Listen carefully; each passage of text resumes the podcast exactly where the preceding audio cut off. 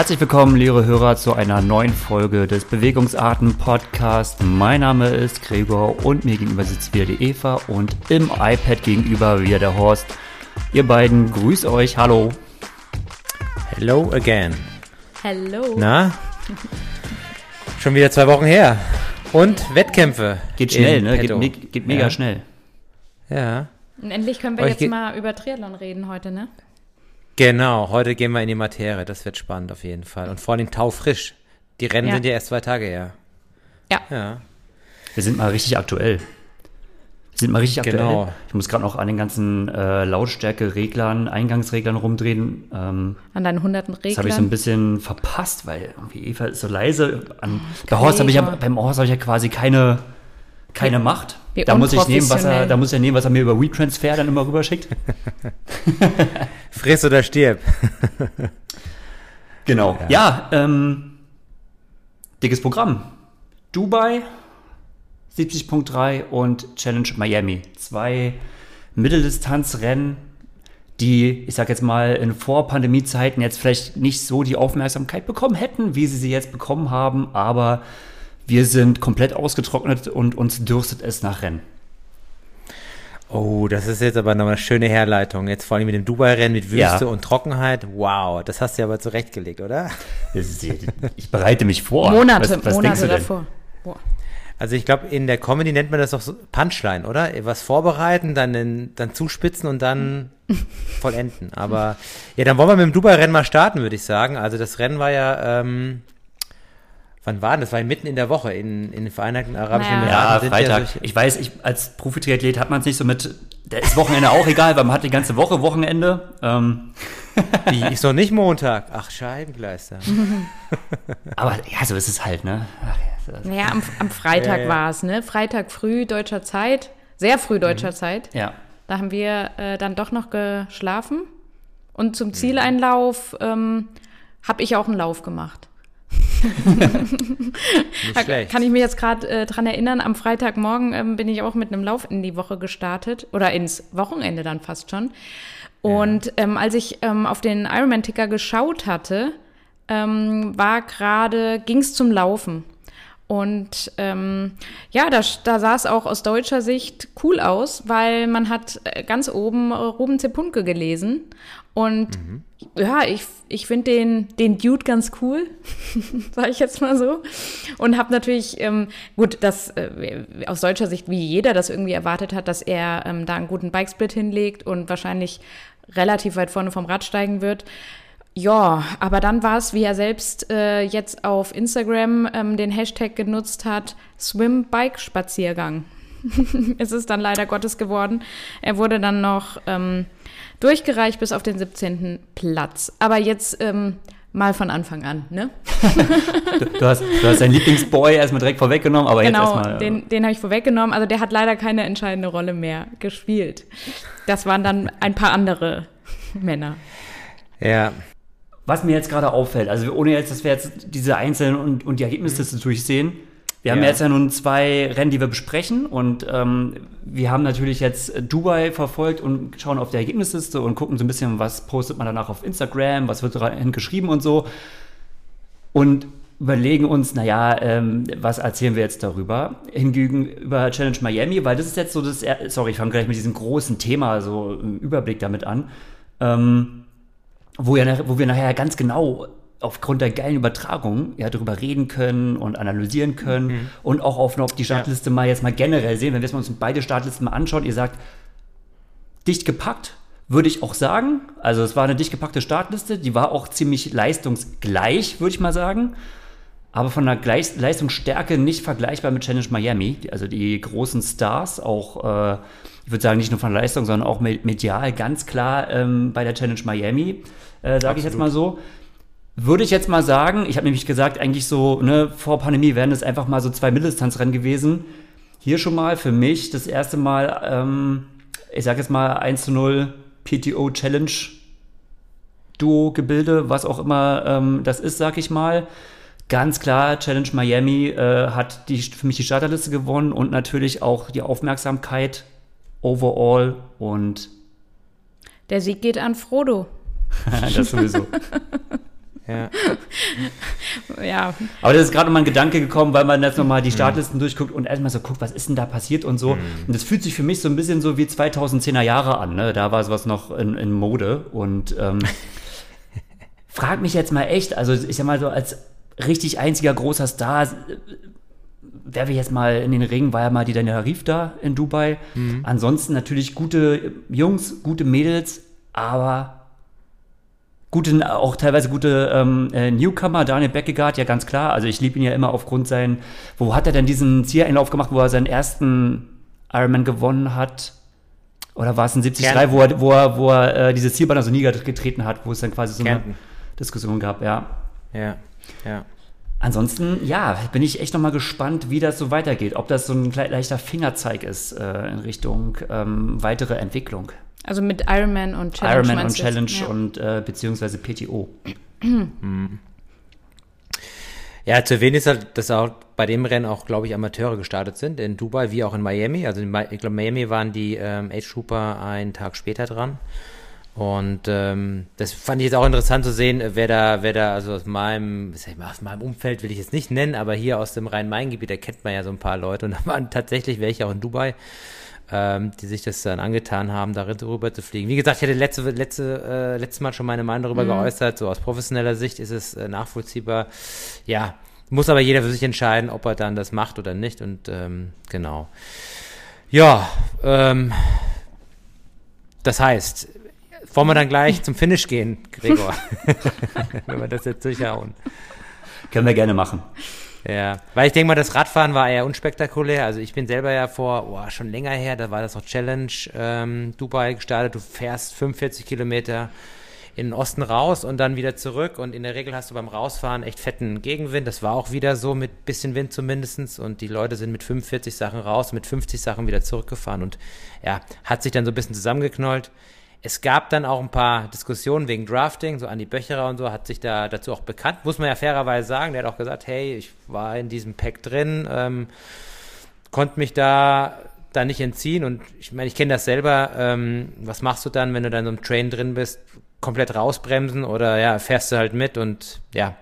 Hat aber ehrlicherweise da dazu auch Stellung genommen, fand ich auch wirklich, super wirklich gut. Ja. ja. Ähm, weil jetzt so ein Joe Skipper das halt auch bemängelt hat, der da hinterher gefahren ist, nicht rankam nach einem Schwimmrückstand, hm, muss man das auch erwähnen. Aber so sind halt diese Rennen auch aufgebaut, bei so flachen Strecken und wenn dann, dann so viele dann auf einmal dann auf der Radstrecke sind, wie auch immer, war schlussendlich dann ein, eine Laufentscheidung und ähm, da fand ich aber schon interessant, dass dann die Laufzeiten dann doch so schnell waren. Also unabhängig jetzt von der Ergebnisliste, weil die Zeiten stimmen nicht.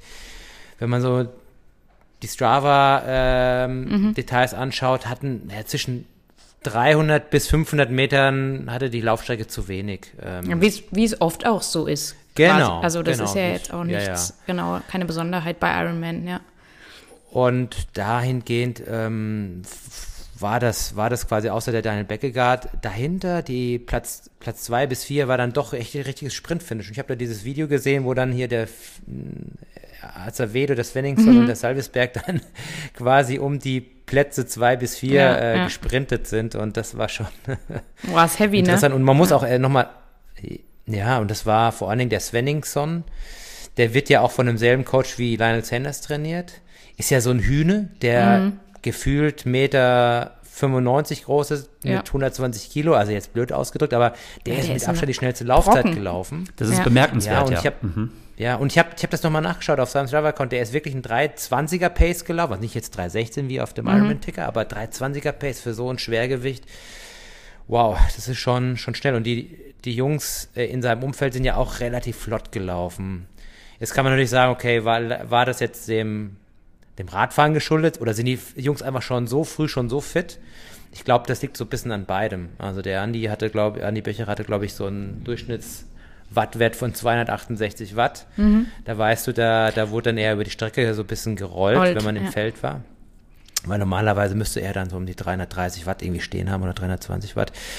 Aber gut, so ist es halt und entsprechend war dann der, der Zieleinlauf ähm, ja relativ knapp nach Platz 1. Äh, Ja, zumindest total eng, ne? Also, ähm, ja, das ist so, ich denke mal, die neue Art, 73 Triathlon, die auch immer gerade in solchen Feldern, die ja so homogen sind und relativ gleich stark, würde ich mal behaupten, da ist diese Gefahr einfach immer da. Und dann bist du halt auch in diesen Feldern irgendwo gefangen und kannst dich dem schlecht entziehen. Und dann kannst du natürlich auch probieren, beim Radfahren etwas zu verändern, vielleicht auch vorne raus zu fahren. Und Ruben hat es ja so in die Richtung ja äh, probiert, aber das geht dann auch oftmals schief. Weil du sparst echt bitterlich, äh, was heißt bitterlich, also du sparst richtig viel Watt und das wirkt sich so krass auf deine Laufleistung aus, weil ähm, ja, und bei so einer Strecke kannst du gar nicht so eine große Separation erlangen. Also Ja. bei so einem straighten Kurs, wo du auch nicht über Fahrtechnik oder, oder sonstige Skills irgendwie was gut machen kannst. Ah, letztendlich, ähm, also da kann ich auch, oh, ich will jetzt nicht hier für Drafting werben oder sowas, ne? aber ich wollte gerade fragen, bitte Windschattenfreigabe? Nein, aber da kann ich, nee, da kann ich den Andi äh, Böcherer halt auch verstehen, in Anführungszeichen, ne? Und dann sind alle in dem Pack und dann bleibst du da halt irgendwie auch drin. Also das gibt Ja, natürlich. der ja. Kurs halt auch irgendwo nicht her. Und ähm, da greifen sie natürlich auch dann scheinbar zu wenig durch, weil ansonsten würdest du dir es nicht überleben, bleibst du in dem Pack oder nicht. Dann würdest du, ja, in, würdest du rausgehen auf alle Fälle. Also scheinbar sind dann doch auch noch viel zu wenig ähm, Wettkampfrichter dann dort, dass es halt nicht direkt geahndet wird. Also ich finde, zumindest im Profifeld sollte das eigentlich schon, sollte jeder Profi so ein bisschen die Angst im Nacken haben, oh, wenn ich jetzt hier bleibe, dann riskiere ich, also dann habe ich ein, eine Penalty. Und das scheint ja nicht Ja. zu sein. Wobei natürlich auch selbst bei den 12 Metern Abstand, die ja quasi beim Ja. Ironman sind, ähm, Aber weißt du, deshalb bleibt, deshalb wollte ich jetzt sagen, ich kann den Andi verstehen, weil dann bist du der Einzige, natürlich. der aus der Gruppe Ja, ja, rausgeht ja. und hast davon nichts, weil Ja. der Rest kriegt halt auch keine Penalty und dann bist du halt der. Klar, der, du musst dich taktisch da ganz klar anpassen. Und, Ja. ähm, und dann kommt natürlich zum einen natürlich einfach die, die, die äh, regeltechnische Gegebenheit hin und dann wird es auch, ist einmal die Sache, ist überhaupt ein Schiedsrichter da? Und dann hat man ja auch teilweise das Gefühl, es wird ja immer unterschiedlich durchgegriffen. Da kommen wir ja, Ja. noch auf noch Miami hinzu. Würden wir jetzt nicht, kann ich ja nur kurz anteasern, wo ich auch sage, okay, ähm, zwei Situationen, eigentlich fast die gleiche, zwei unterschiedliche Entscheidungen. Hm. Und das ist ja auch immer so eine Sache, wo man sagt, okay, das sorgt ja nicht wirklich für eine gewisse Konstanz äh, und klar sucht man sich dann auch mal die Schlupflöcher. Das Ja. ist äh, ganz logisch. Ja. Lass mal so Geld. Genau. Ja. Bei den Frauen ähm, war es relativ dominant von der Daniela Rüff, schlussendlich, wenn man das so sagen darf. Ja. Ja, und das muss man dann auch irgendwo sagen, da, da war jetzt ja auch kein großes Feld. Also bei den Frauen ähm, ist nochmal ein anderer, äh, also da sind 13 Frauen gewesen. Ähm, Und ohne jetzt irgendeiner auch äh, ja, so nahe treten zu wollen, aber das ist jetzt kein Weltklasse-Feld oder so. Also da, letztendlich war es ja klar, dass an einem normalen Tag die Daniela Rief das Ding gewinnt. Also Ja. Und auch, auch- einen einigermaßen unnormalen Tag, denke ich mal. Und auch, und auch die Emo Simmons wird Zweite, das hätte man auch auf alle Fälle so vorausgesagt. und genau. dass die Sarah Svens Dritte wird auch. Also Ja. Klar gibt es dann immer noch mal jemanden, der einen raushaut. Das haben wir auch in Miami jetzt gesehen, gerade bei den Frauen. Ich sage äh, Stichwort Sarah Perez. Ähm, aber ansonsten war das ja, oh, ich will jetzt nicht sagen, dass es langweilig ist, aber ja, jetzt, ja, große, große Spannung macht das jetzt so nicht. Aber äh, soll jetzt nicht dazu führen, dass man irgendwie eine Leistung kleinredet, weil wenn man sich das halt dann wieder anschaut, ähm, was gerade jetzt, sagen wir mal, die ersten drei Frauen da abgeliefert haben, ist das auch zum jetzigen Zeitpunkt des Jahres halt richtig, richtig stark. Das tut, ein- tut mir dann immer so leid, dass man sagt, ja, das Rennen, ja, okay, ist halt so gelaufen. Ich meine, eine Daniel Rief läuft ähm, eine 1,16 ne? hoch. ja, ja, ja. Also super stark, ja. da, da, da müssen manche Männer halt auch schauen, Und wo sie da man muss ja sagen, auch der ziemlich ungefährdet. Ne? Das ist ja auch mal so eine Sache. Ähm, Ja, deshalb sage ich ja langweilig so ein bisschen. diese Sachen, genau, ich weiß ja, was du meinst. Das ist ja auch gar nicht despektierlich gemeint, aber das ist natürlich auch irgendwo ein Kriterium, was sich vielleicht äh, Formate überlegen müssen, die halt darauf setzen, naja, was wollen wir bieten? Wollen wir auch Entertainment bieten? Wollen wir spannende Rennen am Fernseher bieten? Und dann wäre das natürlich jetzt ein Beispiel, wo man sagen würde, naja, okay, ist jetzt vielleicht nicht das Aber Spannendste ja, Welt. allein, dass wir jetzt so darüber reden, es gibt halt einfach keine Alternativen. Sonst war Dubai war Bestimmt. an einem Ja, ja, Wochenende klar. und dann ist im nächsten Wochenende wieder zwei Ironman Ja, ja. oder Challenge-Wettkämpfe und das Wochenende drauf wieder. Und jetzt äh, das hätten wir vorher einfach so durchgelesen. Ach, und übrigens, die Dani Rief ist da gestartet und die ist da gestartet und hat da gewonnen und hm, hm, hm. Und ja, jetzt ist das halt alles so ja, kanalisiert auf quasi zwei große Rennen, die dann auch noch am gleichen Wochenende beziehungsweise am gleichen Tag stattfinden. Ja. Welch ein Zufall. Ja. genau. Aber ich glaube, Preisgeld, preisgeldtechnisch habe ich gar nicht nachgeschaut, muss ich gestehen, wie sich das dann verhält zwischen den beiden Rennen. Also, schein, also ich denke mal, ähm, bei Ironman gibt es ja generell fast nichts, ne? Auf jeden Fall nicht, nicht bei Dubai. Und da ist das Rennen auf jeden Fall dann wahrscheinlich irgendwas zwischen einem 15.000 und einem 25.000 Gesamtpreisgeld Ja. ähm, gestaffelt. Und da bleibt Gesamt, dann im Endeffekt nicht ja. viel übrig. Ja, ja, genau. Dann, wenn es blöd läuft, kriegt dann der, der Fünfte noch irgendwie 500 Dollar. Dann war es das dann. Wobei ich habe heute im äh, kurz mal gesehen, äh, Biathlon, Gesamtweltcup-Sieg, ähm, Gesamtweltcup-Sieg im, im Biathlon-Zirkus bringt 20.000 Euro, ne?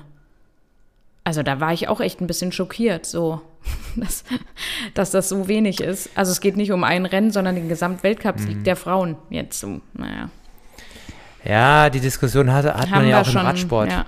Also da mit den Frauen Ja. und den Männerrennen, was das Preisgeld angeht. Und schlussendlich ähm, hängt das, glaube ich, von der Sportart ab, wie inwieweit die, ähm, die Sponsoren da innerhalb ihrer Teams oder ihrer Athleten dann bezahlen. Mhm. Oftmals werden dann die Veranstalter rausgen oder ausgenommen, aber das ist schon wenig, ja, wenn du das überlegst. Und das Ja. ist, Biathlon ist ja auch ein Verbandssport, das darfst du auch nicht vergessen. Ja, ja, ja, klar. Naja. Ja gut, der funktioniert immer anders. Die sind natürlich dann nebenbei in der Polizei und in der Bundeswehr. Würde ja auch anders nicht funktionieren.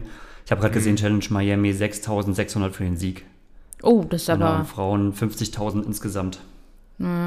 Für die äh, jeweiligen beiden Top Tens ausgeschüttet. Ist auch, geht so. Geht so? Ja, Ich, wür- ich würde sagen, schlecht. Ja, aber das ist genau ein guter Punkt, denn in der Regel schaut man sich ja manchmal schon mal an, was gibt es an Preisgeld. Also ich kann das aus meiner Profisicht sehen und ähm, wenn jetzt, sag ich mal, ein überschaubares Preisgeld ausgeschüttet wird, dann überlegt man sich, so, ah, soll, soll ich mich dann extra da hinbegeben? Also ich kann nur mal ein Beispiel, ich bin mal nach Monterey geflogen für ein 70.3, weil es unheimlich viel Geld gab, ja.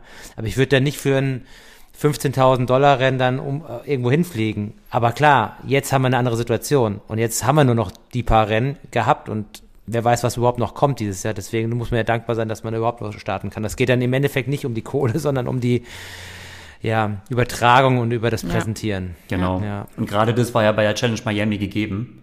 Ähm, Ja. Auch natürlich klar davon profitiert, wenn du in, der, in Richtung Top, also Top 20 oder eher Mittelfeld fährst, profitierst du nicht wirklich davon, ähm, dass du Fernsehbilder hast. Äh, aber trotzdem hilft es vielleicht so ein bisschen so, dass du in diesem Event dabei gewesen bist und ähm, vielleicht hier oder dort irgendwo erwähnt wirst. Dann muss man das wirklich unter dem Aspekt ähm, Eigenpräsentation, Eigenwerbung sehen, ja. Ganz klar. Wollen wir Richtung Miami schon mal chillen? Ch- Chillen? Ein Gruß geht raus an Johnny Zipp, falls er uns hört.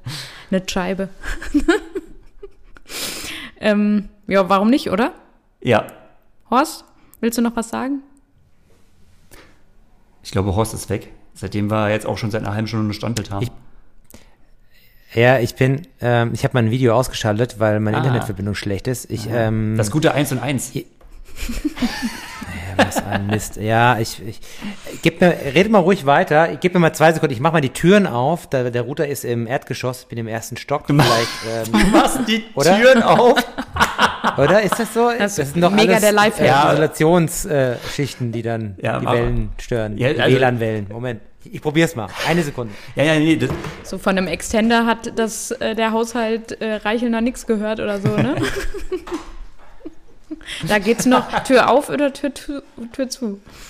ja gut, wer weiß, wo, wo Horst aufnimmt. Er ist wahrscheinlich so im, im, im, Im hundertsten Stock, da ist im Keller So. mit den Stahlbetontüren. Okay. Ähm, Völlig neue Qualität. Jetzt höre ich euch auch. Nee, wirklich habe ich nicht verstanden eben. Deswegen ähm, war das Wir sind inzwischen Ah, schon bei Miami, schon wir, fast durch. wir haben dich gefragt, ob wir, ob wir weitergehen dürfen. Okay. Nee, ich habe ja schon mitbekommen, wegen der Übertragung und der, der Präsentation. Und immer, das, eins darf man nicht vergessen, ich glaube, die Organisation in Miami war da so relativ pro, proaktiv, was die Athletenunterstützung anging.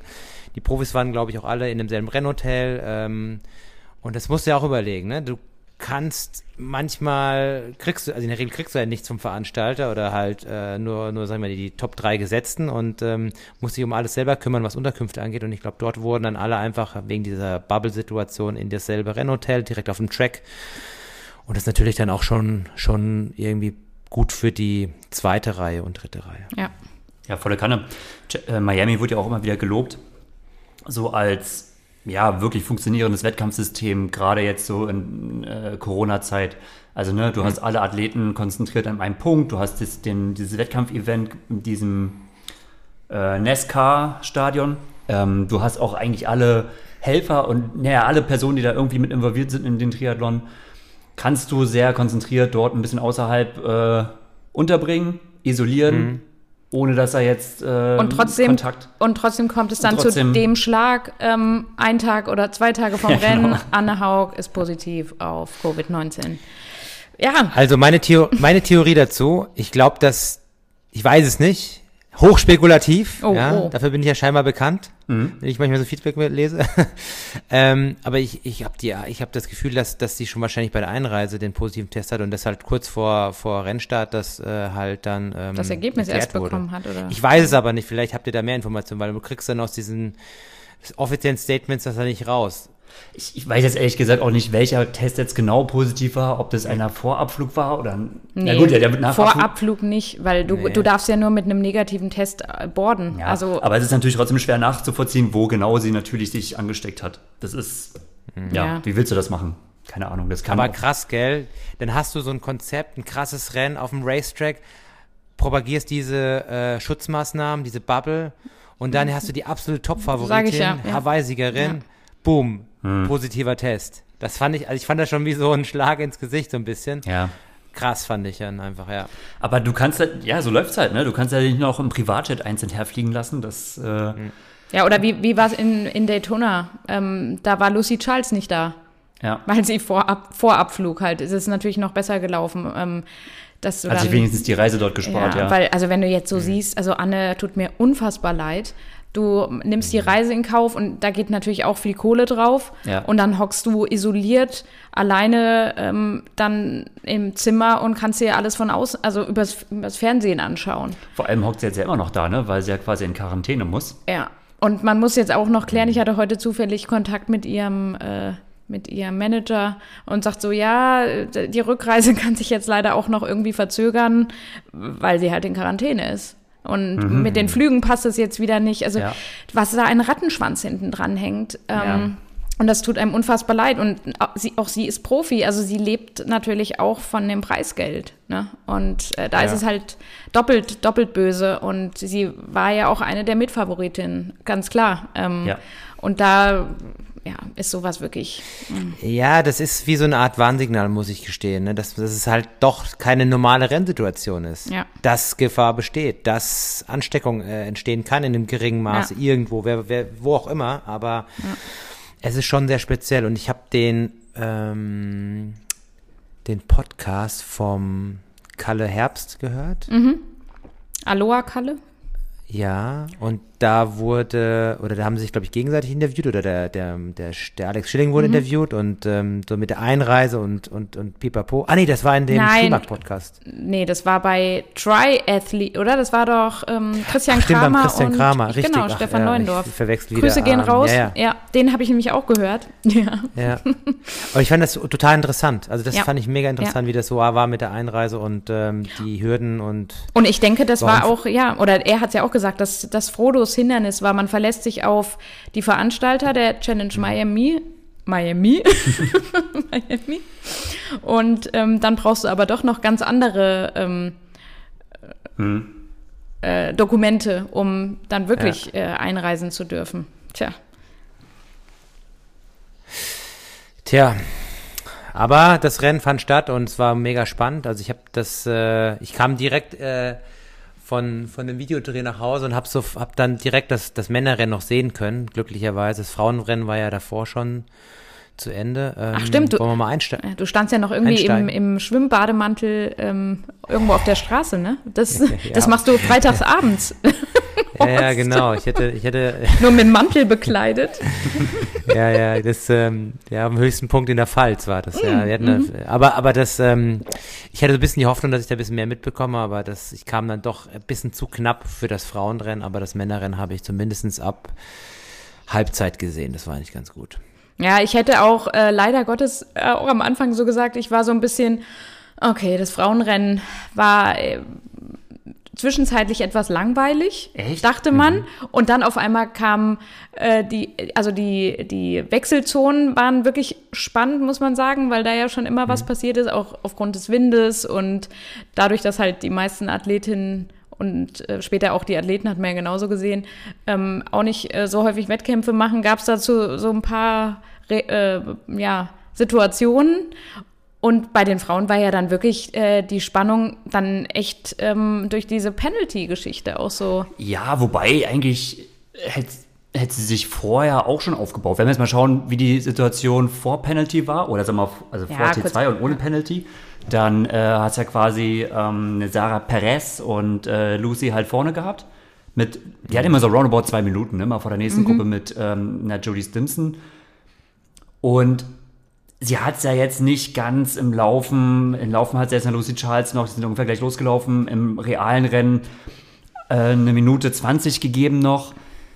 Ich kann mir aber schon vorstellen, dass es eventuell, also es hätte wahrscheinlich für die Lucy gereicht, aber ich kann mir vorstellen, dass da noch mehr Sekunden für Jodie drin gewesen wären, dass es vielleicht noch gegen Ende des Laufes spannend geworden wäre. So. Ich glaube, mich hat die, grad- die Aussage gerade so überrascht, so, oh, ich, war, ist teilweise langweilig, das ist Nee, aber, natürlich... nee, oder was halt, nee, langweilig ist falsch. Ich war mega angenervt von der Penalty einfach. Ja, Also das, das, war, glaube das, ich, ja. das, gibt, das ist immer so ein Bummer irgendwie. Ja. Da ist man sofort so, oder äh, von vornherein, dass Anna nicht starten konnte, war schon, Hm. ah, das war von vornherein, habe ich so gedacht, na super, also Ja, äh, gut, das super war ätzend. Und dann, äh, ja, dann war es ja eigentlich ganz cool und dann kam so eine Penalty und dann denkst du dir, oh Mann, so ein Scheiß hier, sorry. Aber irgendwie hat ja das dann auch wieder so ein bisschen aufgelockert und gegen Ende hin wurde es ja dann super spannend und super cool. Ja, hast du und was so eine dann- Penalty mal bringt, mal ein Und, und dann wurden halt leider eine, äh, größtenteils die Männer gezeigt, weil die ja dann ihren, äh, ihren Start hatten, als noch die Hm. Frauen auf, dem, auf der Strecke waren. Und da war dann teilweise die Regie ein bisschen unglücklich, ja, die man von vornherein so gelobt hätte. Also, weil das war ja schon ein Top-Stream, ne? Welchen Stream habt ihr denn gesehen? Ähm, Sportschau. Ja. Aber die hatte ja Ich die auch. gleichen Bilder. Gleiche ähm, Bilder und ähm, Nur kein Ton. Ton, klar, war ein bisschen. Aber ansonsten großes Lob. Dieses, also müssen wir echt sagen. Es ist äh, uns voll aufgefallen. Ähm, Ja, ich bin ja immer so der Mecker-Hannes, der sich immer nur aufregt Ja. über, über Dirk Froberg. Ähm, das muss ich heute hier wirklich mal ähm, zurücknehmen. Oder ich muss wirklich sagen, das hat mir sehr gut gefallen. Ähm, die beiden waren wirklich sehr gut auch informiert und hatten auch ähm, Insiderwissen, wo man dann, wenn man das In Insiderwissen selbst hat, dann auch teilweise weiß, ah, er hat anscheinend das Video angeschaut und da Breakfast with Bob und da irgendwie das neueste YouTube von dem Channel von ihr oder ihm oder was weiß ich. Und dann, da hat man schon gemerkt, ja, das finde ich dann wirklich super, super cool. Und dann ähm, kam halt auch noch dazu, ähm, das hat mir jetzt der Thorsten Radder auch noch mal gesagt, dass der auch im Vorfeld kontaktiert wird und gefragt Ja. wird hier, ähm, also der hat ja scheinbar für den englischsprachigen Stream auch immer zur Verfügung gestanden während des Rennens und hat die Kommentatoren dann auch mit wichtigen Side Notes so versorgt. Ähm, aber auch im Vorfeld wurde er kontaktiert und ähm, das hat man ja im, im Stream deut deutlich gemerkt. Ähm, Das war wirklich gut. Und Zum einen das. Ich, und ähm, äh, es wurden auch irgendwelche komischen Witzchen gelassen und so. Ob man auf die jetzt steht oder nicht, ist ja nun, äh, haben sich ja viele drüber aufgeregt.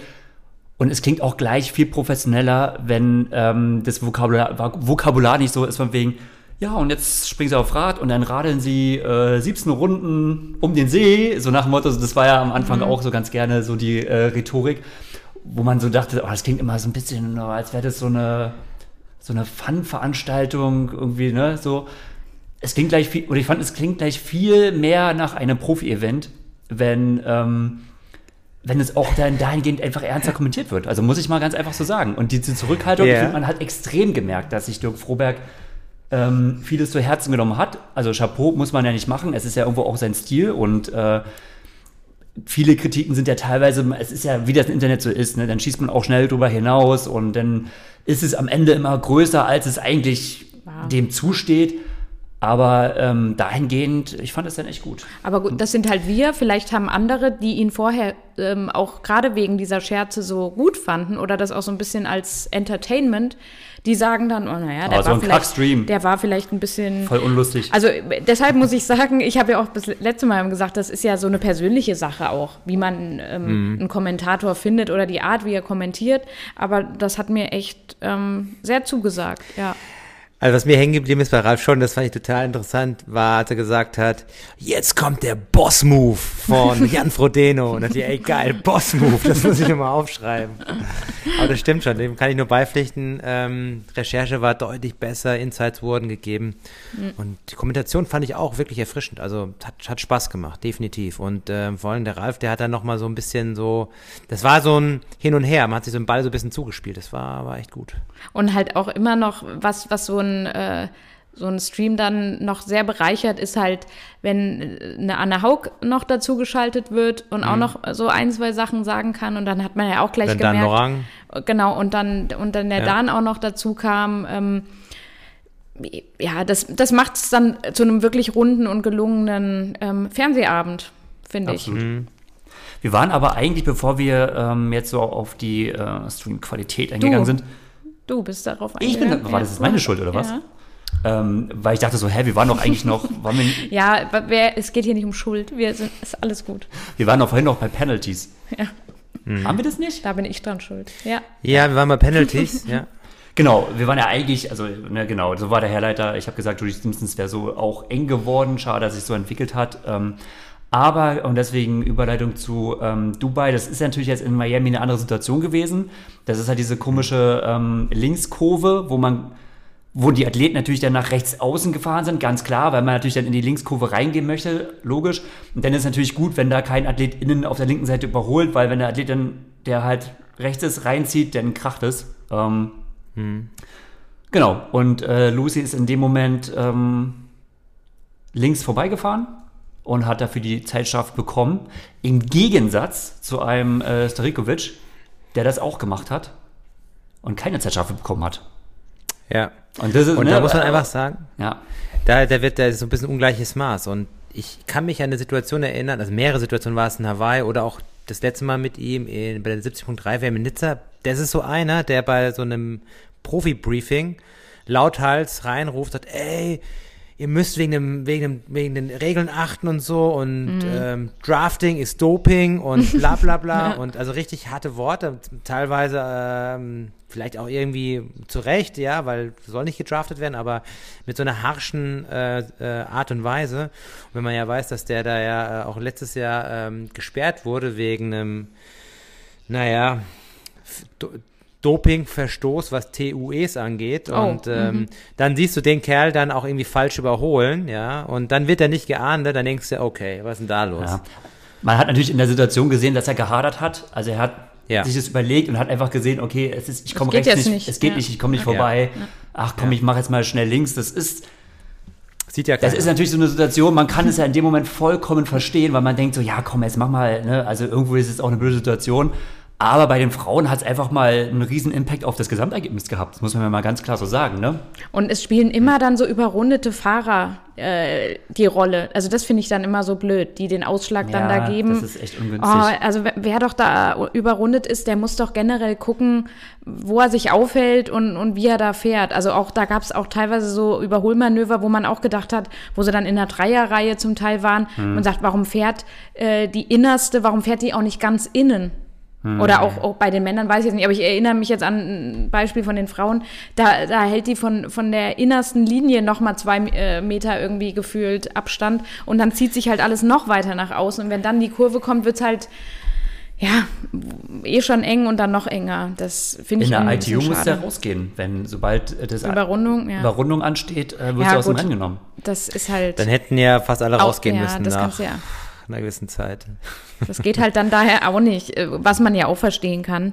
Aber äh, also wer überrundet ist, muss, ähm, muss, im, muss sich halt mehrfach, muss dann vielleicht auch ähm, aus der Position rausgehen und sich halt mal umschauen und mal gucken, wo ist denn die Spitze? Ja, das ist schwierig. Keine ne? Man kann Ahnung. nicht irgendwie so sagen, so ich schaue mich jetzt alle 30 Sekunden irgendwie um, um zu gucken, ob ich da nicht jemanden gefällt. ja, aber Ja, ist natürlich auch eine Besonderheit einfach aufgrund dieser beiden Strecken. Das war ja in Daytona auch vielleicht das Problem, da hat Mhm. ja Anne getroffen mit so einem anscheinend, äh, So ganz klar ist es ja noch nicht, aber anscheinend so langes Überholmanöver ähm, immer schwierig. Aber ich glaube, wäre in anderen Rennen anders, aber gerade natürlich in den beiden Rennen immer blöd. Blöd, dass es dann auch so einen Impact hat. Aber, aber krass, dass äh, Lucy scheinbar so, die, so ganz die Regeln auch noch nicht so verstanden hat. Ja, das also war als, dann, als es dann äh, darum ging, ihre Penalty ja abzusitzen.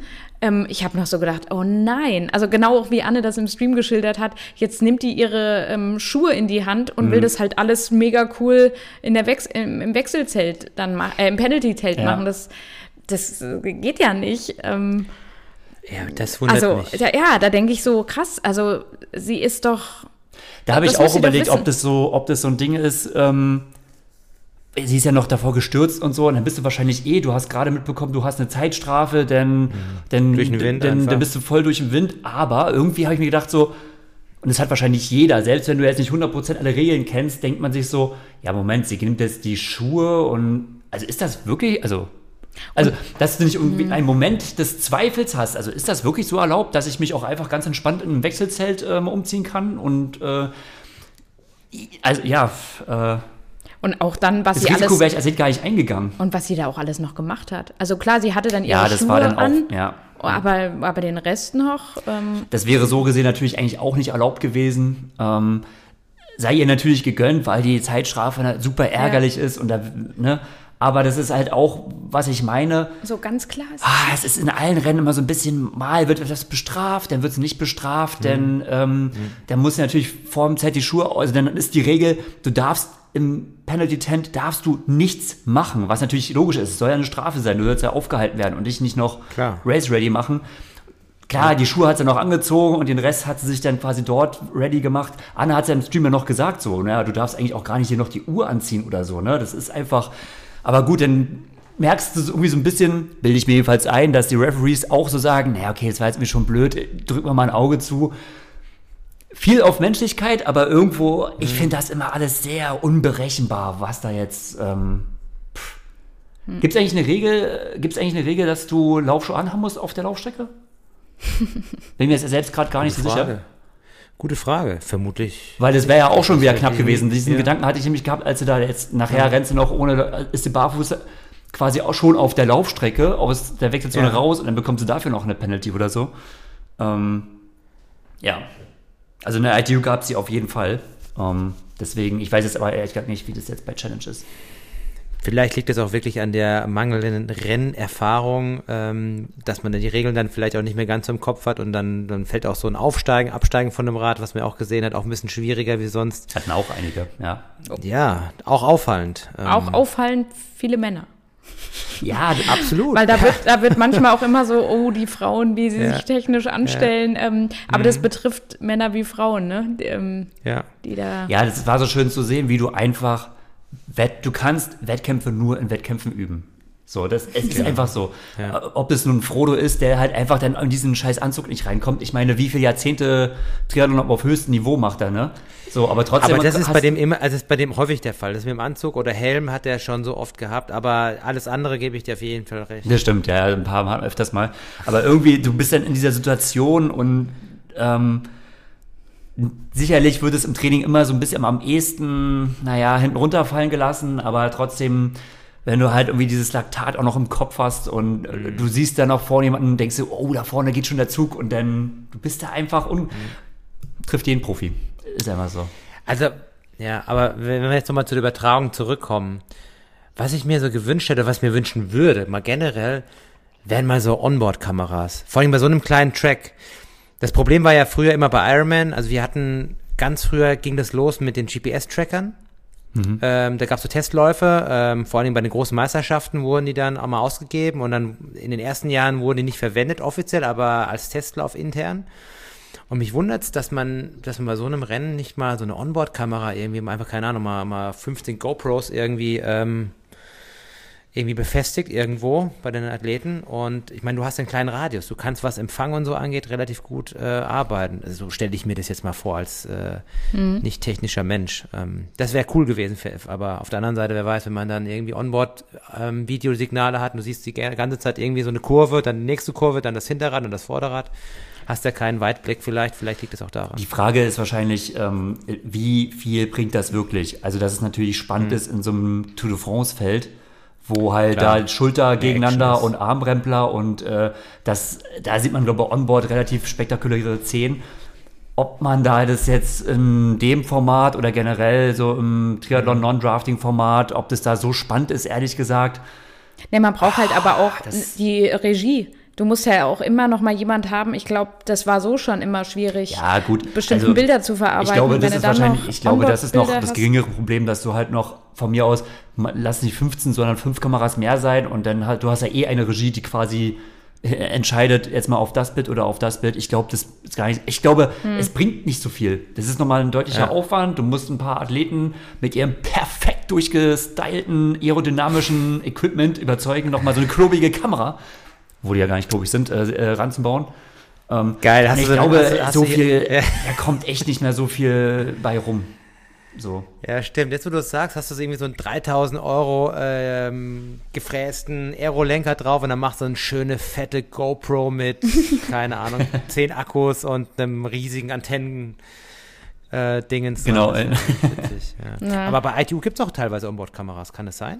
ITU-Rennen? ITU-Rennen, ähm, äh, Super League. Ähm, Doch, da machen aber auch manche Athleten dann einfach dran. Ist Oder machen die das von sich das aus? Das machen die von glaub, sich aus. Du musst es auch immer, äh, du musst es anfragen, du musst es ankündigen ähm, beim Briefing und du musst auch das Material, was du gefilmt hast, musst du der ITU zur Verfügung stellen.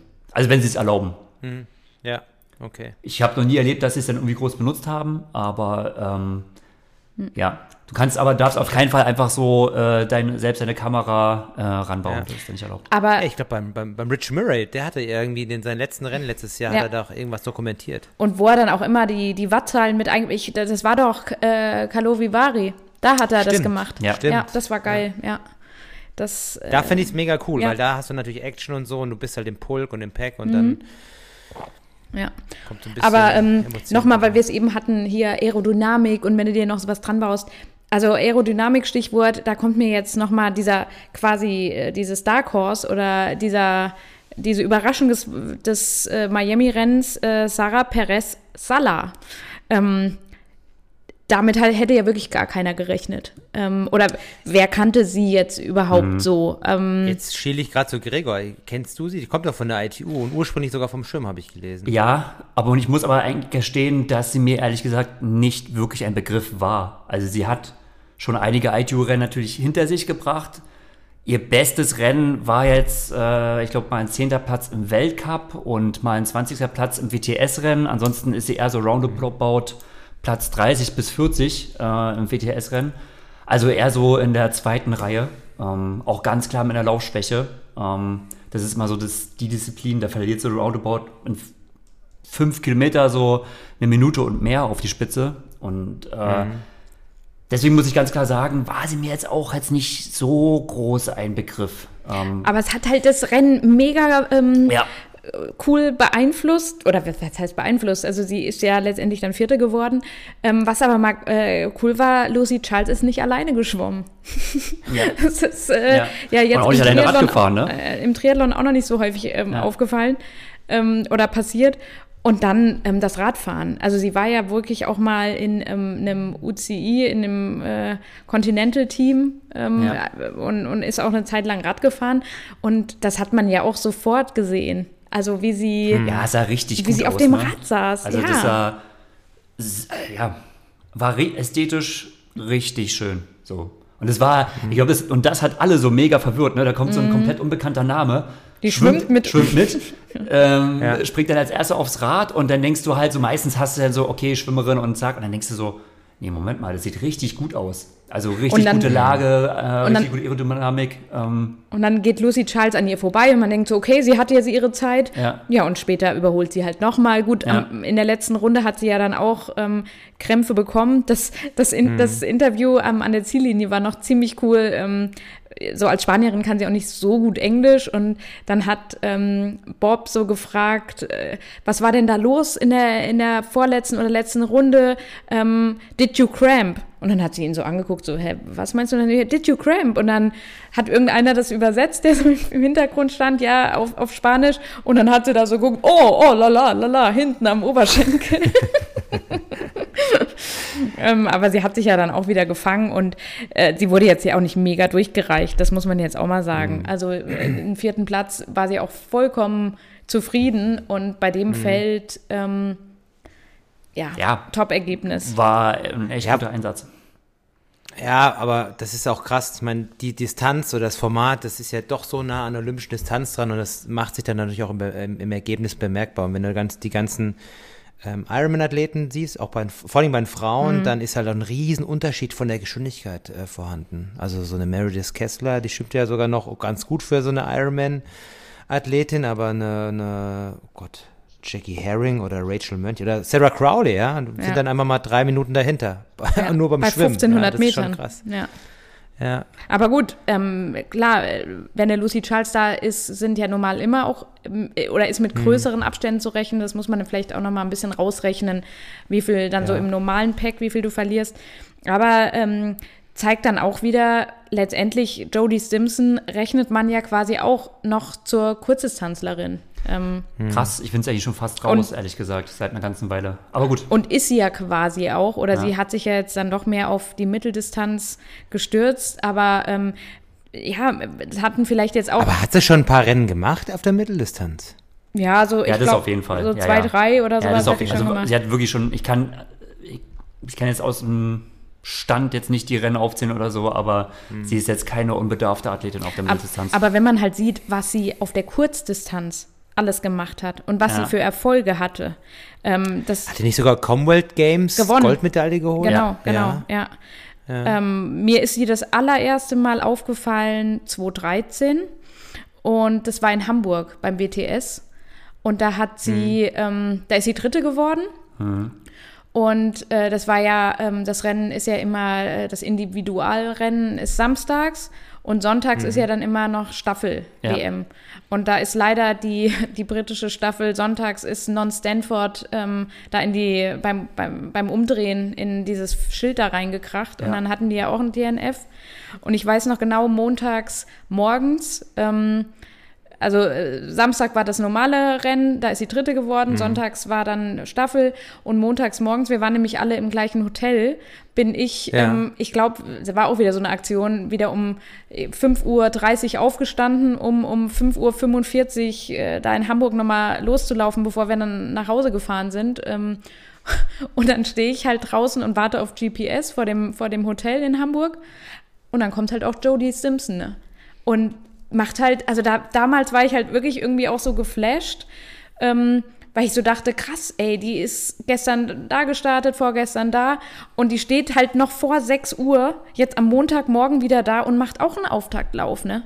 Also ich, ich fand das halt, das ist jetzt so eine kleine scheiß Side-Story wahrscheinlich, aber ähm, ich fand das schon echt Ja, aber das extrem. zeigt- wie, wie, ja, das wollte ich sagen, wa- was das halt zeigt. Ehrgeizig, ne? Ja. ja, wa- was, Ja, ja, was da alles dahinter steckt. Also für viele Langdistanzler, die das, das Rennen auch verfolgt haben, oder für viele ganz normale, so sagen wir Ironman-Athleten, die sagen jetzt, ja, wer ist denn Jodie Stimson oder wo kommt denn die vielleicht her?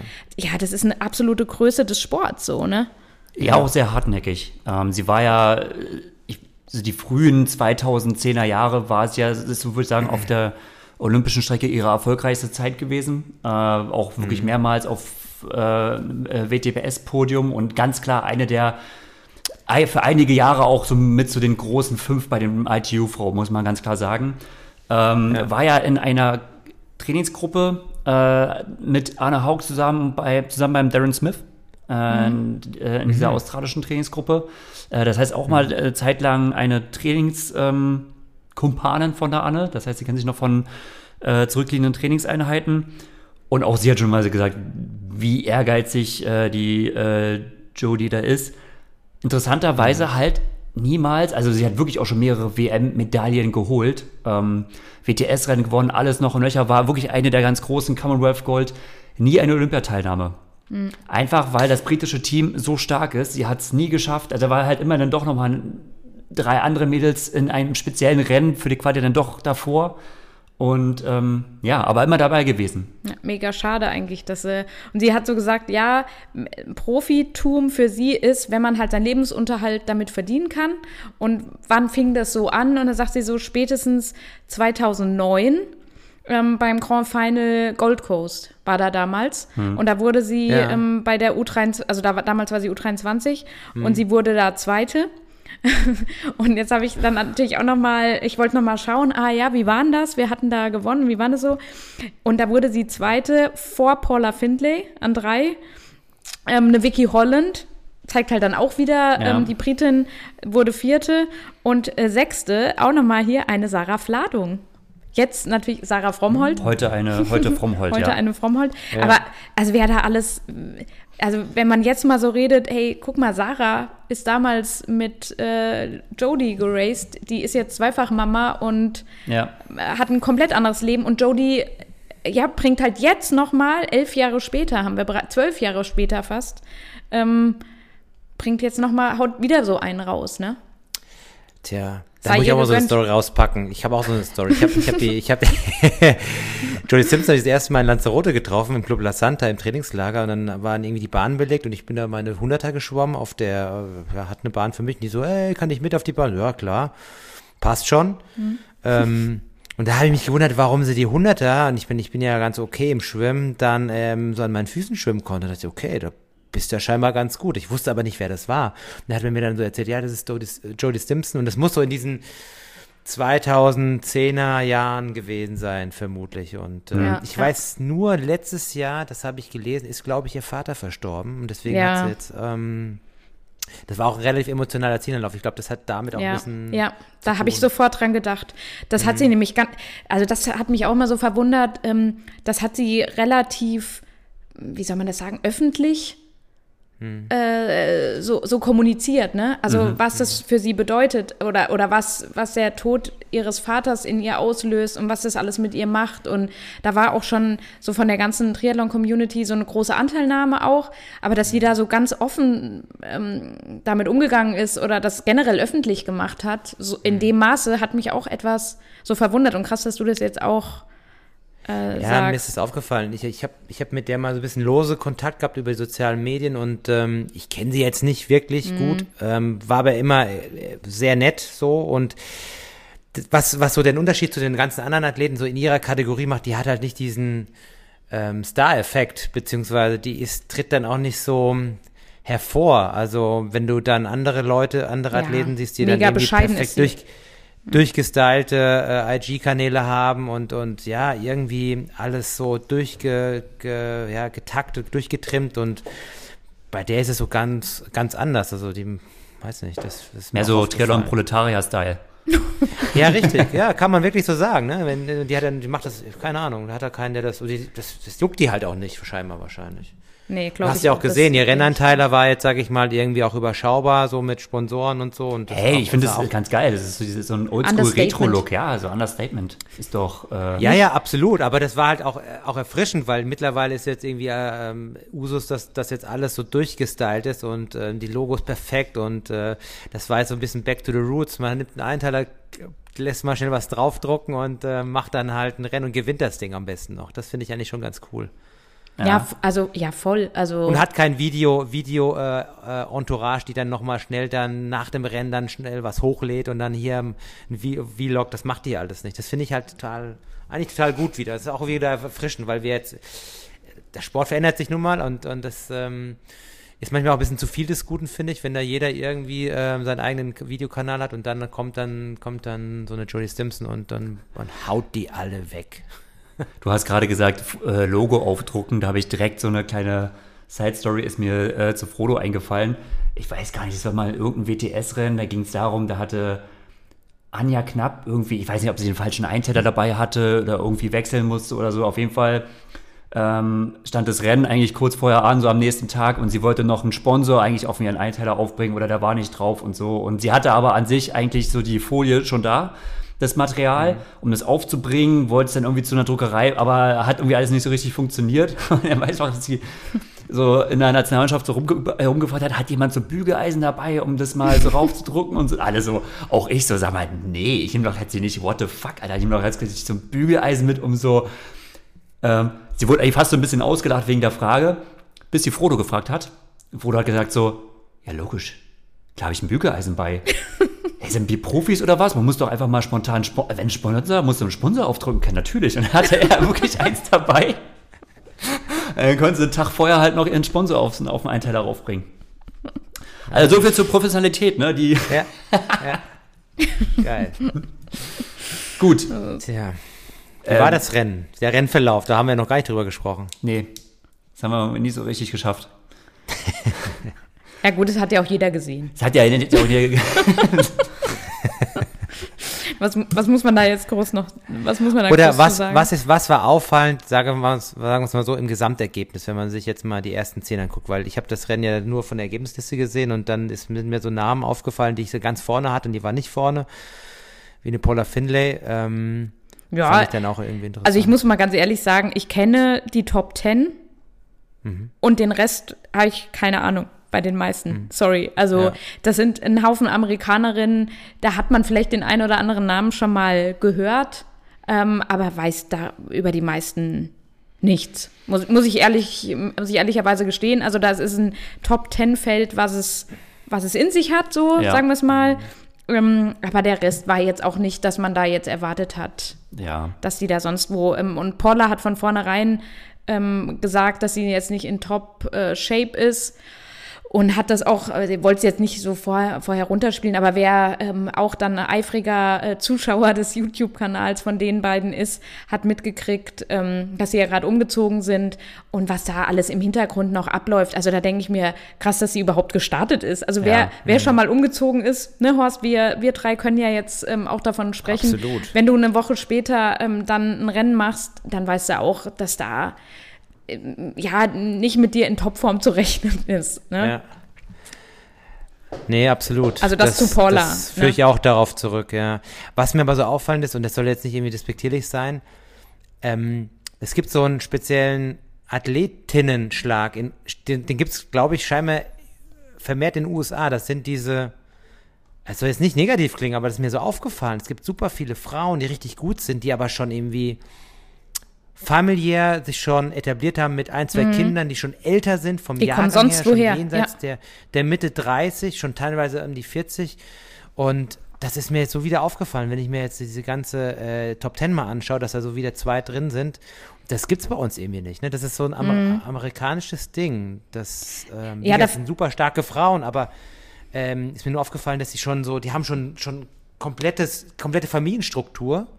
Ähm, weiß nicht, wie das funktioniert. Ich finde das bemerkenswert. Ähm, Da- und nicht diese voll, voll, voll à la Laura Philipp durchgetaktet bis zum geht nicht mehr. Ähm, ja. Da, da, muss ich, da muss ich direkt mal einhaken, nämlich ähm, die dritte, Jackie Herring. Ja, hatte die ich, auch zwei Kinder. Hatte ich schon mal gehört, ne? Ja, kennt man so, so was, heißt kennt man? Ähm, hat man so ein paar Ergebnisse schon mal gelesen von ihr? Und jetzt ähm, habe ich auch ähm, gerade in der, ja, keine große Recherche, aber jetzt im Vorfeld dieses Podcasts habe ich gedacht, ah, jetzt gucke ich noch mal so ein bisschen nach und bin dann auch auf ihre Website gestoßen. Und da gibt's so My Life Timeline, macht sie da auf ihrer Homepage und Key Races Results. Und dann kommt so, ja, 84 in Madison geboren, dann hier 2005 hat sie ihren ersten Triathlon gemacht, dann hier Kona, Age Group, Win, bla bla.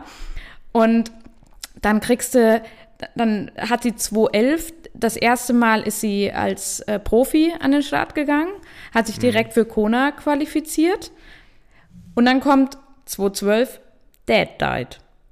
Und dann denkst du, oh, es ist jetzt so eine Sportlerseite, ne? Und da kommen die ganzen Erfolge, und wo sie ra raced, weil wir es auch vorhin von Jodie Simpson hatten, Ja, ja, ja. was das halt ausgemacht hat. Und 2012 ist halt kein Ergebnis, kein Nichts, ne? Also da ist ihr Vater gestorben. Also das ist halt echt schlimm, ne?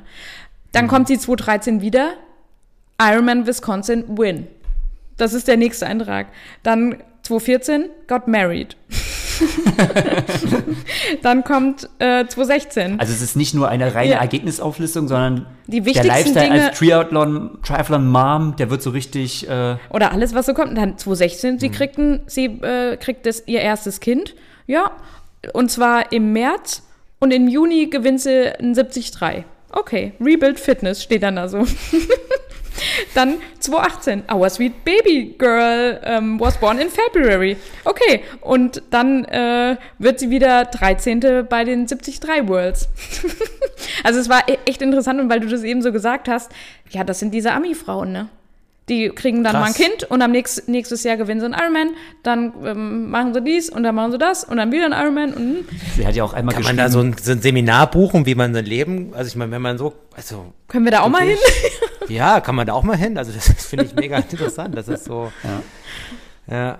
die bringen, Krass. die, die bringen ihr nochmal Disziplin bei. Aber sie hat ja auch einmal, das finde ich motivationstechnisch halt so interessant, ähm, also es ist ja eigentlich alles so ihre sportlichen Erfolge, so wie man es auf einer Website schreibt. In welchem Jahr war das, wo sie geschrieben hat, ähm, dass sie so und so oft ähm, den Halbmarathon in 1,20 gelaufen ist? Achso, ja.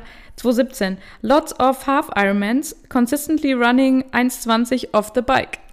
Also finde ich halt so lustig, ne? Also das habe ich auch noch nie so gelesen. So in so einer typischen, eigentlich listet man so auf und das Ergebnis und das Ergebnis, aber ja, ähm, ja auch das ist eine Art der Motivation. Ähm, ist so, ein- ja, aber gebe ich schon recht, ist ein ganz spezieller Athletentyp irgendwo. Ist auf der einen Seite natürlich schon stark, was sie machen, aber man muss ganz ehrlich sagen, ab Platz 15 haben wir hier schon ja auf jeden Fall 20 Minuten Rückstand. Ähm, Ja. ist natürlich jetzt auch so eine Sache. Aber es gibt ja noch andere starke Ami-Mails. Bin ich mal gespannt, inwiefern das, ähm, also halt eine Katie Safaris, eine, ähm, nach die Freundin von Vincent. Ja, die, äh, oh Mann. Auch eine Amerikanerin, oder? Ja. Bitte? Ja, auch eine eine, Amerikanerin. eine Ja, die ja. ganzen, also die ganzen ITUler-Mädels, äh, ob es eine Casper Ja, ich ist glaube, oder die würden wie. das Ganze nochmal richtig aufmischen. Also ich glaube, in der nächsten Phase, wenn nach Olympia ähm, ähm, dann wieder ein Schwung der ITU-Athletinnen auf den Ironman-Markt kommt, dann, dann wird das sich nochmal krass verändern, glaube ich. Weil da gibt da ist so viel Potenzial bei den Vor ITU-Frauen. allem, das sind ja auch alles Frauen, die können dann ja richtig schwimmen, ne? Das sind ja richtig Ja, ja, äh, stark schwimmende Frauen. Und das das, ist der Unterschied. nicht so, ja. Ja, ja, das ist der Unterschied zwischen den Generationen davor und davor. Die, da waren halt immer so kleine Schwächen drin, aber die Frauen jetzt in der ITU, die sind halt vorne so stark und so konstant. Das, glaube ich, wird spannend. Ja. Genau. Oh, schön, jetzt haben wir viel über die Frauen gesprochen. Finde ich gut. Echt? War ziemlich Ja. abgemixt irgendwie, ne? Ähm, genau, Männer. Ja, lass uns zum Boss-Move kommen. Go Goat. Das wurde Ja. ja auch, das wurde ja auch gefeiert, ne? ja. So, ich mache mal hier die Ergebnisliste auf. Alright. Ach krass, Frodo gewonnen. ähm, Gewonnen?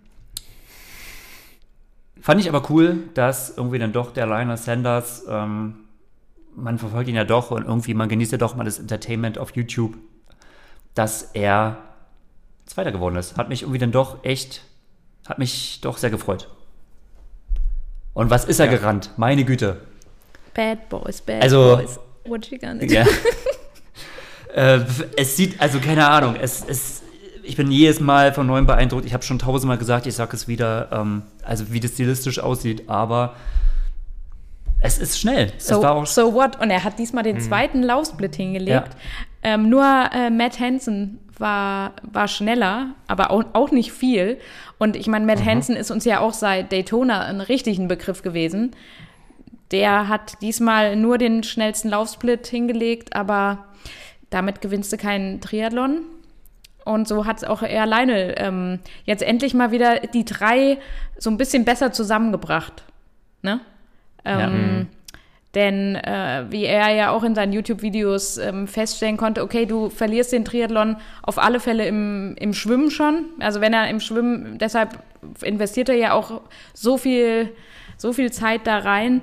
Ähm, aber wenn du es halt auf dem Radfahren, wenn du dich dann absolut ins Nirvana fährst, also so Wattwerte technisch oder sowas, dann kannst du halt danach nicht laufen. Und diesmal hat er gesagt, er hat es ganz gut gepaced mal, ne? Und nicht mit der Brechstange. Und zack, Ja. Funktioniert. Und ich meine, wenn du, wenn du von Frodo geschlagen oder wenn Frodo der Einzige ist, der dich schlägt, dann hast du schon sehr viel richtig gemacht. Ja, das ist schon wie so ein kleiner Ritterschlag. Mhm. Also der war ja echt so am am Zweifeln irgendwie nach, Ja, nach Daytona, das Ergebnis war Wobei irgendwie ja Daytona gut, ja aber, eigentlich gar nicht so schlecht war, ne? ja eben, das war eigentlich gar nicht so schlecht, aber hier Swimmer, Swimming Sucks Video und so und ähm, jetzt auch mit der mit einer anderen Renntaktik, glaube ich auch, mit ein bisschen verhaltenem Radfahren, Ja. mit einem richtig starken Lauf. Also, das Schwimmen, würde ich sagen, das war schon gut, oder? Was hat er gehabt? So eine Minute 40 Rückstand oder so? Ich denke mal, das kann man, äh, ich weiß jetzt gar nicht mehr, wie viel er in Daytona hatte, aber da ging das, glaube ich, schon, da war es vielleicht auch etwas länger, aber ging das so Richtung, Ja, aber wenn du guckst, ich glaube, da er, ging es so Richtung drei Minuten fast schon, oder? Ich, naja, okay, jetzt ist wieder, da habe ich jetzt wieder was Ja, aber es war angestoßen. deutlich, definitiv. Und ich meine, der ist auch diesmal mit einem äh, Sleeveless ähm, Einteiler geschwommen gestartet. Ich glaube, das hat auch so Ja. seinen Teil dazu beigetragen. Ja, der setzt es schon um, was er sich dann so vornimmt. Die Problematik ist so ein bisschen, ähm, das wird wahrscheinlich auf die Spitzenschwimmer nicht viel besser werden. Also ich denke mal, dass er Zeit seiner Karriere mit so einem 1,30er Rückstand auf diese Distanz, was waren es jetzt, 1600 Meter Schwimmen, damit muss er einfach Ja. rechnen, das wird er immer bekommen. Ähm, ist natürlich immer die Frage, er ist, ist natürlich auch immer so ein bisschen davon abhängig, wie entwickelt sich vorne das Rennen und ähm, das hat sich ja natürlich auch nicht so kompakt gestaltet, wie es zum Beispiel in Daytona war. Also in Daytona war die Gruppe vorne ja schon kompakter. Es waren einfach mehr Athleten. Und das war ja jetzt nicht so. Du hast ja vorne den Sarikovic gehabt, dann hast du Frodo hinterher. Dann finde ich, sind eigentlich so der Rudi von Berg und Ben Canu teilweise recht alleine gefahren. Ähm, die hatten ja mal so, was waren die mal so eine halbe Minute dahinter irgendwo. Ja. Ähm, und danach kamen dann halt wieder die nächsten so mit, äh, was hatten die dann so Richtung, ja, dann kam eigentlich schon fast schon Richtung Sanders. Ähm, aber davon wird er schon irgendwie immer abhängig bleiben. Und äh, ich, es ist immer, meine, ist, man muss ja schon sagen, in so einem Feld, dann bist du ja schon auch einer der Weltklasse-Athleten, aber dass er solche, solche ähm, Learnings mitnimmt, wie zum Beispiel, naja, ähm, Gustav Ihn zum Beispiel, der war in keiner Disziplin der Beste, aber er hat trotzdem gewonnen. Das zeigt also ne, nicht, nicht komplett Leerfahren beim Radfahren, ne? wo du denkst so, okay, das ist eigentlich relativ eine ziemlich basic Erkenntnis. aber irgendwie, das braucht er immer, ne? Aber Er irgendwie braucht er das so anscheinend doch oder muss es halt doch noch lernen. Und ähm, kann er da immer noch sehr viel bei rausholen, auf jeden Fall, ne? Ja, und er hat aber auch im Laufen, das hat, hat man ja auch bei dem ähm, einen Video, bevor er jetzt die Pre-Race-Videos auch von Miami hochgeladen hat, war noch mal eins, wo, wo er genauso sein Laufen noch mal so ein bisschen äh, äh, gezeigt hat, was er da so gemacht hat oder was er sich vorgestellt hat. Also, dass man ähm, auf einer Mitteldistanz äh, unter einer ein- oder so eine 1,10 Roundabout laufen muss. Ähm, und dann hat er verglichen, was er letztes Jahr gemacht hat und was er dieses Jahr gemacht hat. Und von den Zeiten her, wo er auch letztes Jahr dachte, er wäre mega gut drauf, ähm, das hat er ja dieses Jahr äh, absolut in den Schatten gestellt. Und was ist er da immer gelaufen? Äh, 15, Zweimal, zweimal fünf Kilometer Zweimal- in äh, um die 15,30. Ich glaube, Ja. der letzte, also der zweite war, glaube ich, so 15,23 oder so. Ja. Was ich eigentlich, das ist gut. das ist ordentlich. Das ist ordentlich. So. Und ich meine, das hat er ja jetzt auch deutlich. Und vor allem voll die Verbesserung. Letztes Jahr ist Ja. er 16er, also eine Minute mindestens Hammer, ne? mehr langsamer Ja. gelaufen. Da habe ich gedacht, so, okay, das ist eine steile Verbesserung. Und wie er das so dargestellt hat, letztes Jahr, dann hat er ja da so, so richtig äh, quasi reiernd ist er da, da rum und hat geatmet. Und diesmal ähm, quasi über eine Minute schneller und easy, ne? Oder easy going, äh, in Ja. Anführungszeichen. War schon wieder, war ja wieder Entertainment, finde ich. Und dann halt einen zweiten abgeliefert. Ähm, ja, sehr, sehr, sehr cool. Ähm, wer natürlich auch gefallen hat, so ist der, der ganz junge Däne, der Magnus, Magnus Ditlev. Ja. Also muss man ehrlich sagen, ähm, ja, wirklich der, der jüngste Starter ähm, und nimmt da auch das Heft in die Hand und der riskiert auch was und gut, am Ende hat es beim Laufen jetzt mit nicht mehr ganz so gereicht, aber, ähm, oder was heißt, äh, muss man auch nicht sagen, ne? Also sechster Platz in dem Feld ist auch absolut top. Ja, ist auch ordentlicher Ähm, Einstand. Hammer, hammer geil, ja. Auch wenn man beim Laufen wirklich das Leiden richtig sieht. Ja, der, der Arme. Aber so schlimm hochgegangen wie in Daytona ist er ja zum Glück nicht. Und auch äh, äh, die, das Blödste wieder irgendwie Andy Dreiz. Oh, ey, so sorry. Mit, mit der Penalty. So sorry. Das ist. Das gönnt man, wird, man wird ihm das so gönnen. Also er ist ja wirklich auch eine Person, oh Mann, also so viel Sympathien. Ähm, wer Breakfast with Bob geguckt hat und das Interview von, von Andy Dreiz noch nicht gesehen hat, oh, guckt euch nochmal an, weil es ist auch so toll, wie er dann versucht, das Andi zu erklären. versucht, das deutsche Schwimm- Stützpunktsystem äh, Bob Babel zu erklären. War grandios. wie das hier in Deutschland ist, warum er wie nicht schwimmen darf. Und es ist ja auch super kompliziert. Und dann auf Englisch. Also er ist, er ist so sympathisch und so bodenständig und so, ja, so ein lieber Kerl, ne? Und dann kriegt der eine Penalty. Ey, da könnte ich halt. Oh, ja. also beim, Aber wird beim nächsten Zehnter. Mal. Ja, krass. Ja. Ja, aber das ist ja wirklich. Immer stabil irgendwie, auch mit Penalty. Irgendwie Ja, immer mit und- dabei und. Und schade, also die zwei Minuten, wenn man jetzt mal in der Ergebnisliste guckt, ne, also ja, das wäre auch wieder eine Top 5 vielleicht gewesen. Also hätte, wenn und aber, kann man ja nie so sagen, aber äh, ja, Ja. Genau. jetzt wird's ganz, ganz ruhig. Ähm, ja, äh, einmal kam noch, ähm, Grüße gehen halt auch noch mal raus an die, an die anderen beiden Deutschen, 22 Alex Schilling und 27 der Kalle Herbst. Irgendwann war ähm, kurz mal das Penalty-Tent äh, in, der, in der Übertragung drin und dann stand halt Kalle auch gerade da drin. Dann war kurz so, äh, wer ist das jetzt? Und dann hast du gleich so geguckt, oh, oh, schade, ja, es ist Kalle. ähm, Ja, den hat's was leider war das auch Problem erwischt. auch mit Überholen? Ich weiß es nicht genau, Ja. was das Problem war. Und er hat auch noch, er hatte auch noch äh, Reifendefekt. Kommt halt auch noch mal dazu. Ach Mann, ja, schade. Ja, das kommt dann irgendwie, das, ach, das klingt dann immer blöd, aber das ist, ja, wenn du einmal die Kacke am Bein hast, hast du die Kacke am Ja. Bein, das ist halt manchmal so. Ja. Und dann sind dann diese beiden Glücksritter, die dann von Ralf Scholz und Dirk Frobeck dann so ein bisschen auch so erklärt werden, das fand ich ja ganz gut, so mit der Schwimmsituation auch nochmal und dass sie jetzt da rüberfliegen, so Mhm. die, ähm, ja, die beiden Helden und ähm, der Kalle bleibt ja noch länger ähm, wegen dem Texas-Rennen, was er ja dann noch vor Ort vorbereitet und ja, der, der steckt da sehr viel Mühe rein und das ist auch schade, wenn dann, Ja. dann vielleicht nicht das Ergebnis rauskommt, was man sich vorgenommen hat, aber die nehmen es, glaube ich, sportlich, die Jungs und wie gesagt, da geht es ja nicht um die Kohle, da geht es um, ums Präsentieren, ums Racen, die wenigen Rennmöglichkeiten und daher ähm, Respekt, dass sie das Geht's machen. ums Herz. ja. ja, absolut. Aber halt, äh, fällt mir nur noch ein, äh, da hatte ich beim Frodo auch mal kurz, haben auch mehrere, glaube ich, gedacht, äh, wo Frodo hatte auch immer in der Kurve, in der Linkskurve, in dieser be berühmt-berüchtigten, so einer Situation, wo ich kurz gedacht habe, so, oh shit, das war doch jetzt auch eine Penalty.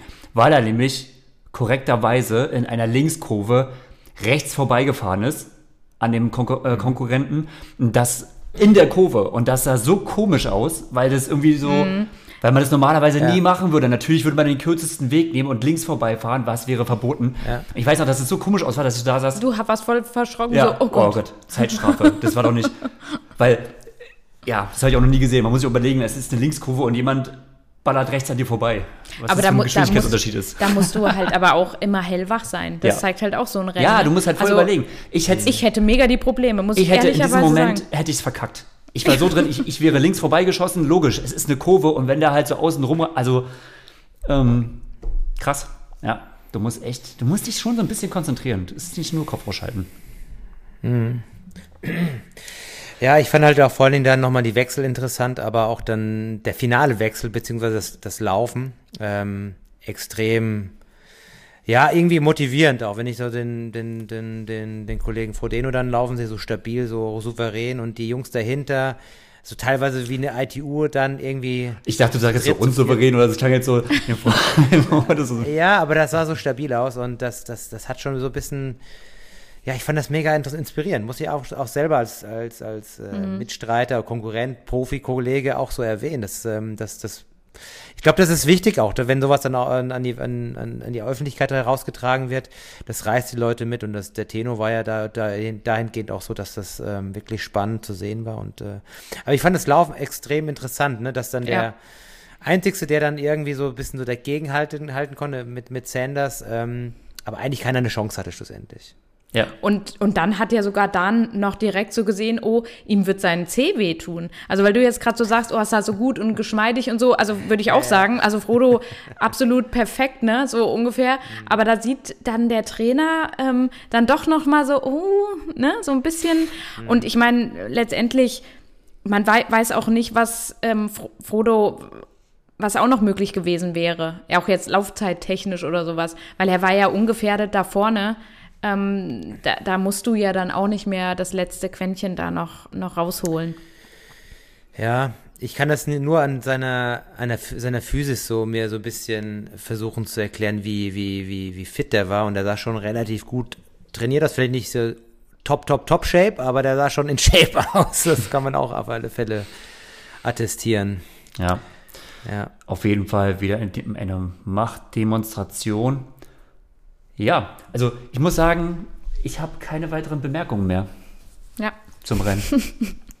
Was ist schon von dir? Kein Problem. Die Eva hat uns heute gerettet, weil ich war jetzt auch so ein bisschen außen vor. Ich habe euch teilweise nicht verstanden durch die Leitung, die instabil ist. Wie macht ihr das bei Netflix? Gibt's nicht. Ja, schwierig, durchaus. Richtig Durchzug denn in der ganzen Wohnung damit. Ja, also manchmal kannst du es nicht antun, weil das einfach nicht funktioniert mit der mit der Internetverbindung. Mann, Mann, ich habe ich hab ja schon mein, mein Handy teilweise missbraucht für irgendwelche Streamings, ähm, weil sonst kriegst du das hier nicht gewuppt. Aber gut. So kann man auch noch Schauen wir leben. mal. Ja, es, es scheint auch Ja. zu gehen. Ja. Der liest heute Abend einfach mal ein gutes Buch, das ist eh besser. Genau. Und Kommt ein bisschen runter, weg von den, von den ganzen, von dem ganzen Wahnsinn da draußen, ähm, digitaler Natur. richtig, einfach mal so ein bisschen Bildschirm einsparen. Deswegen, deswegen machen wir auch immer diesen Podcast, ähm, damit Ja. ihr immer was auf die Ohren habt und äh, so ein bisschen wegkommt von diesem ganzen blauen, schädlichen Licht. Insofern, lieben Dank fürs Zuhören. Ähm, und wir hören uns beim nächsten Mal dann sehr wahrscheinlich, und da muss ich sagen, ähm, da geht mir das Herz auch wieder ein bisschen mehr auf Richtung Super League. Ja. Klingt so, als wäre ich jetzt gerade Yes. so voll raus gewesen, ne? Aber ähm, nee, ich freue mich schon wieder. Ich habe auch so, ich habe auch wieder so Bock, dass man endlich mal beim WTS rennen oder so. Ich habe da echt Bock drauf. Challenge und Ironman ist schon cool, aber ich bin halt, äh, ich hätte mal wieder echt Bock so auf Weltcups. Egal. Liebe Grüße, zieht durch und wir hören uns beim nächsten Mal. Ciao, ciao. Ciao. Ciao.